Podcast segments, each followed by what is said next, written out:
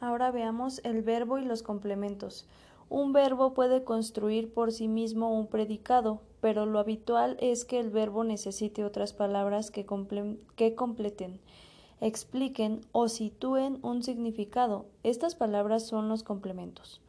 Algunos verbos tienen significado completo y, por tanto, pueden o no llevar complemento para formar el predicado de una oración. Ejemplos. El barco desapareció. El barco desapareció en la niebla.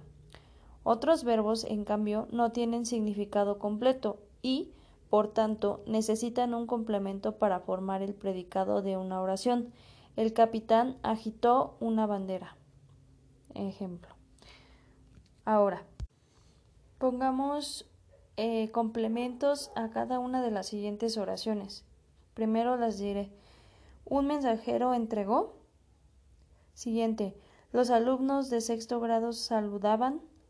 Siguiente, el detective busca. Siguiente, el jardinero podará. Siguiente, el tío de Marcela da. Primer ejemplo. Un mensajero entregó la carta a la señora. Siguiente, los alumnos de sexto grado saludaban a la profesora, sería el complemento por la mañana.